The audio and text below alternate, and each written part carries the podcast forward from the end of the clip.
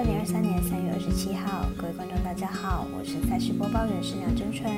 比赛总有输赢，分析全看数据。预计推荐的明天赛事有美兵 NHL 在早上八点开打的西雅图海怪对上明尼苏达荒野。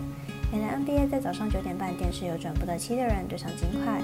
下午四点半足球友谊赛厄瓜多对上澳洲，以及六点二十分开踢的哥伦比亚对上日本。以上精彩赛事带我细说分明。小狼黑白奖的赛评宇宙，期待帮助大家更快速判断比赛的走向。虽然合法运彩赔率世界最低，但相信有更多人参与，才能让有关单位注意到此问题，并愿意跟上世界平均水准。今天推荐的运动焦点赛事，喜欢就跟着走，不喜欢可以反着下。今天开赛时间依序来介绍。早上八点，先来看门 B N 球单场赛事，西雅图海怪对上明尼苏达荒野，来看看两队之前交手记录以及近况。海怪最近八场客场比赛狂拿七胜，客场表现甚至比在主场还要好。海怪和荒野本季两次交手也都是客队获胜，因此明天比赛海怪不见得会处于劣势。两队本季两次交手都是小分过关，两队在没有背靠背的情况下，防守都有一定的实力，因此看本场比赛小分过关，总分小于五点五分。由于 NBA 例行赛接近尾声，所以中美对美的投注盘口开得越来越晚。所以今天只推荐一场在九点半的电视转播赛事，费城七六人对上丹佛金块，来关注一下两队最近的状况。七六人在吞下二连败之后，想要冲击东区第二的难度较大，但也有可能最后就以东区第三名的姿态进到季后赛。而金块也几乎已经锁定西区第一，两队在战力上应该都没有什么压力。本场比赛的观赛重点就是 MVP 的争夺战，七六人 n b a 和金块 yokich 目前在 MVP 卡位战差距不大。明天比赛获胜的球队应该能加到不小以上分数，因此本场比赛看点将会放在两位中锋身上。m b i 和 Yokic 的 MVP 争夺战其实已经在去年就发生过了，但是金块以四分险胜。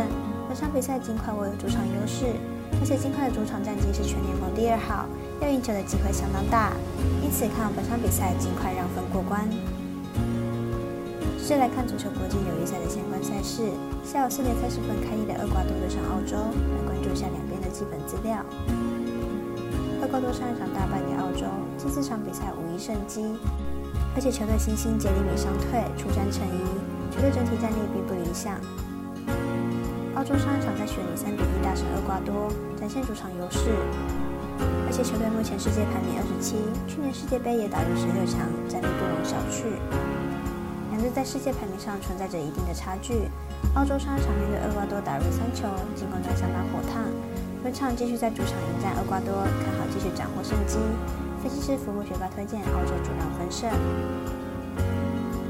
场足球友谊赛推荐六点二十分哥伦比亚对上日本，来看一下两队过往的交手状况以及球队基本资料。哥伦比亚上一次无缘打入卡塔世界杯，球队上一场对战韩国取得二比二平手。哥伦比亚还是有着相当不错的进攻火力，只可惜防守端还是不够稳健。日本在卡塔世界杯打入十六强，可惜球队最终在顶球大战败给了克罗埃西亚。上一场对战乌拉圭一比一和局收场，球队明显在球风上较为稳健。两队在世界杯之后友谊赛都是以和局收场。日本过去对战哥伦比亚只有一胜二败的战绩，对战表现并不理想。不过近况两队相差不大，分析师福布学霸推荐总进球数为二到三球。以上节目内容也可以自行在脸书、FB、IG、YouTube、Podcast 以及官方外账号搜寻查看相关内容。另外，年满十八岁的客官已经可以申办合格运彩网络会员，但还请记得填写运彩经销商账号，毕竟作为经常网开盘，申请起来要用就有超方便。最后提醒您，投资理财都有风险，三大微微，仍需量力而为。我是赛事播报员，是杨真纯，我们下次见。